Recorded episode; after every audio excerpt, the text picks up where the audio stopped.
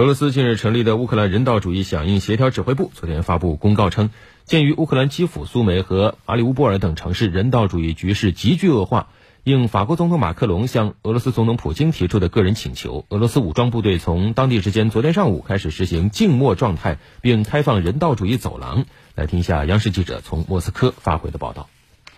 目前呢，这个俄罗斯国防部认为，呃，马里乌波尔、哈尔科夫。包括基辅和苏梅的人道主义局势，呃，非常的恶劣。所以呢，今天上午的时候，俄罗斯方面呢宣布是再次从俄罗斯莫斯科的时间十点钟开始进入静默状态，并且是开放了呃多条的人道主义走廊。其中呢，从基辅可以通往这个白俄罗斯的戈梅利州，从哈尔科夫可以通往俄罗斯的别尔哥罗德。